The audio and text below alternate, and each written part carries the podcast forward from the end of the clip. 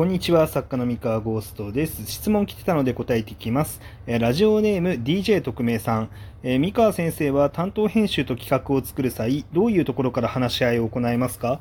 アイデア段階でも担当編集と意見を出し合ったりして、すり合わせしたりしているのでしょうか？ということで、DJ 特命さんありがとうございます。こちら答えていきます。あの、まあ、過去のアーカイブでも何度か話しているんですけど、まあ、あの、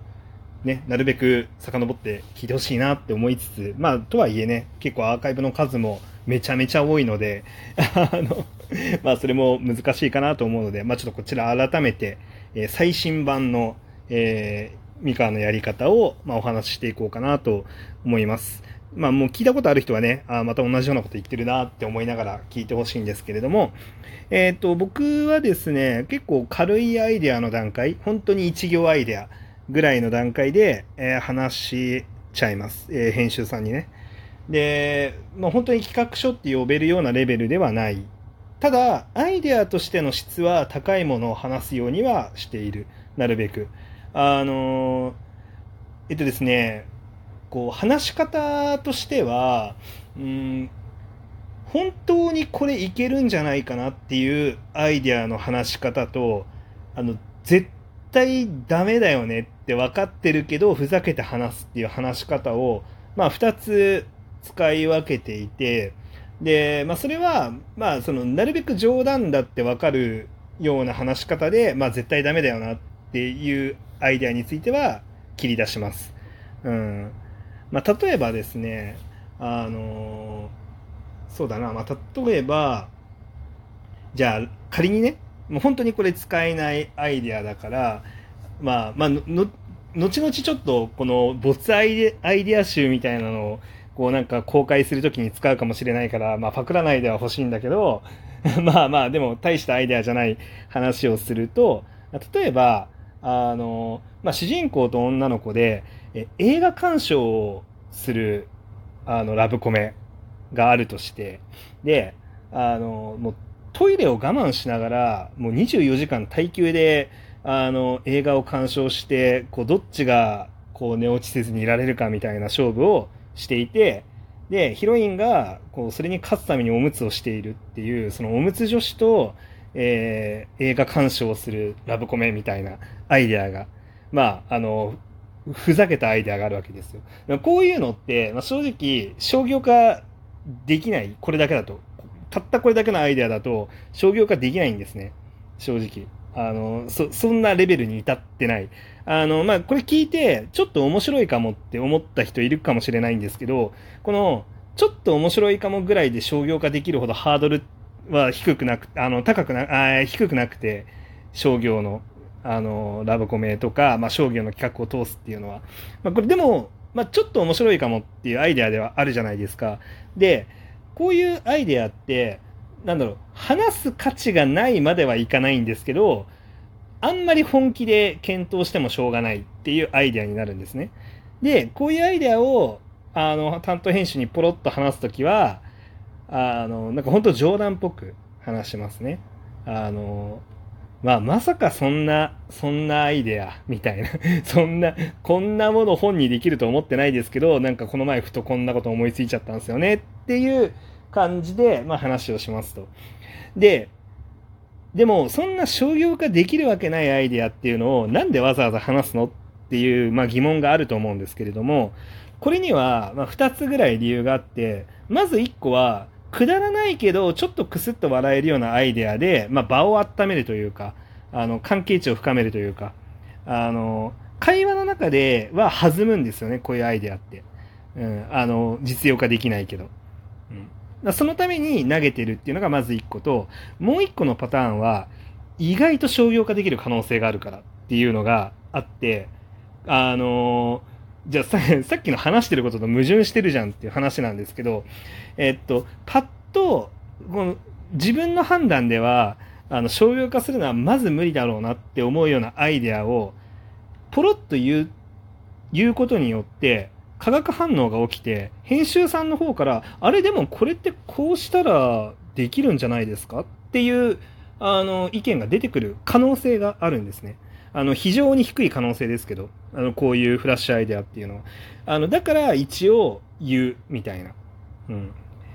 あの、もしかしたらワンチャン化学反応が起きて商業化に至るアイデアに進化する可能性があるから、自分の中に引っ込めないで話すようにしてるっていう感じですね。ただ、これは、これでいけるって自分なんて思ってないの、思ってもみないので、あの、なんだろう、商業化してやるっていう気持ちは全くない状態で話します。はい。で、まあ、ワンチャンなんか、レベル、そのアイデアがレベルアップしたらラッキーだね、ぐらいの感覚ですね。うん。だそのために話してますっていう。まあ、その2つの理由になります。まあ、ほぼないですけどね。うん、ほぼない。ほとんどない。で、えー、っと、まあ、これが、まあ、いわゆる、まあ、自分の中では、まあ、クソアイデアと言いますか、まあ、商業化に足らないだろうなって思って話すアイデアの話。で、次に、これは割とガチでいけるんじゃないかっていうアイデアを話すときは、あの、ちゃんと本当に本にすることを想定した話し方をします。はい。割と真面目に話すっていうことですね。こういうのを思いついたんですけど、これ、今の時代、こういう環境なので、こういうの刺さるんじゃないかって思うんですよね。みたいな、割と本当にガチの話し方をします。で、えっ、と、この時も、本当にアイディア本当1行2行。うん。ベースですね。まあなんかどんなどんな設定でどんな主人公どんなヒロイン。まあヒロインがいる作品とは限らないんですけどえっとまあ必ずしもラブコメだけではないのであの僕が作ってる作品って。まあどんな主人公がどんな目的でなんか何する話どんな世界観で。っていう、まあ、そのコアなところっていうとこだけ、まあ、あの思いついたものをお話しするっていうことはありますね。でこれはあの会話でお話しすることもあればあの、まあ、こんな感じのアイデアどうすかって言ってこれちょっと膨らませてみるのありかなって思うんですけどっていうのまあ、メールでやることもあります。なので、あのまあ、いろいろですね、その相手の編集さんとの関係値によります。あの、随分仲のいい編集さん相手だったらもう LINE で送っちゃうっていうこともありますし、まあ LINE で送ることが多いかな、基本的に仲のいい編集さんであれば。で、まあそれほどの関係値ではない相手であれば、まあその、えっ、ー、と、メールだったりとか、仕事で使ってるメッセージツールですね。まあディスコードの人もいるし、まあチャットワークの人もいるし、うん、まあそれで、あの、アイデアをお送りするっていう感じですかね。まあ、だから相手との関係値によるっていうのが本当結論で、まあ関係値もすでに深まってる仲いい相手はもうざっくばらんに LINE でメッセージのやり取りとか、まあ通話で、えー、アイデアを交わす時もあるし、まあそれほどでもない人相手であれば、まあメッセージだけで基本的にはやる。初めて、えっ、と、一緒にお仕事することになる人とかね。うん、で、なるべく、あの、初めて、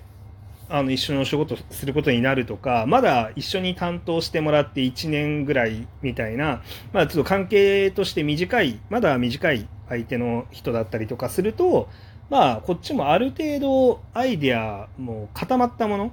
あの、しっかりとクオリティの高い企画書になってから提案するっていうふうにやりますね。ただ、まあ僕はなるべく、その、早くえーと、関係を縮めていきたいと思っているので、なるべく早く LINE でやり取りできる関係まで持っていけるように頑張りますけど。うんただ、相手の雰囲気も見て、あ、そういうの求めてなさそうだなって思ったら、まあちょっと距離取りつつやるんですけどね。まあでも、自分の経験論としては、距離取りながらやってる人よりかは圧倒的にやっぱ距離が近い担当さんとの方がうまくいくことが多いかなっていう風なあの気がします。それはまあやっぱりお互いミスマッチとか、その狙いとか作品のね、えー、方向性とか足並み揃えるところっていうのの、まあ、食い違いとかが減るので、まあ、同じ方向を向いてクオリティアップしていけるからっていうのが、まあ大きいのかなって思うんですけどね。うん。で、まあ、あの、まあなんだかんだ僕もやっぱり長く作家やってるので、まあそのあたりができるようになってるんですけど、まあ、おそらくこの、まあ、質問くれてる方とかっていうのは、まあ、デビューしたてだったりとか、まだそんなに編集さんとの関係値も築ききれてないっていう、まあ、人も多いかなって思うので、それはね、なんか、なるべく関係値築けるように、ちょっと頑張ってほしいですね。で、あとですね、チャンスは、あの、一個企画が通った後がチャンスで、この後に、その、その企画の原稿でいっぱいいっぱいになっちゃってると、すごいもったいなくて、あの、その、その企画の原稿をやって、もちろんそれもしっかりと締め切り通りに原稿を完成させて、打ち合わせのクオリティも高くしつつ、えっ、と、その、今、企画が通った原稿が、何らかの決着をする前、例えばその完結とか打ち切りとかの何らかの決着をする前に次の企画の話をしてください。あの、そのタイミングが一番編集さんと話をできるタイミングで、後回しにされないタイミングなので、あの、よくやっぱり一個企画が通って、まあ、一個本になると、どうしてもそれに集中してそれだけになっちゃう人ってすごい多くて、まあこれはいいことではあるんですよ。やっぱその本に集中するのってすごい大事なことなんですけど、ただ、その本にある程度決着がついてしまうと、あの、次の企画の話をするのにやっぱ間が空いちゃったりとかするんですよね。で、編集さんも本を出すタイミングっていうのはその作家さんを最優先するっていう、あの、そういうスケジュールで動いているので、あの、まさに今何かシリーズが継続してるとか、本が一冊出ることが決まったっていう、その打ち合わせの多いタイミングでしっかりと次の作品のアイデアについて話をするっていう、そのタイミングもすごい大事かなって思います。まあ、なので、はい、そのあたりのタイミングと話し方っていうのを考えながら、まあ、より早い段階からアイデアを密にあのすり合わせるといいんじゃないかなって思います。というわけで、今日の話は以上です。それでは。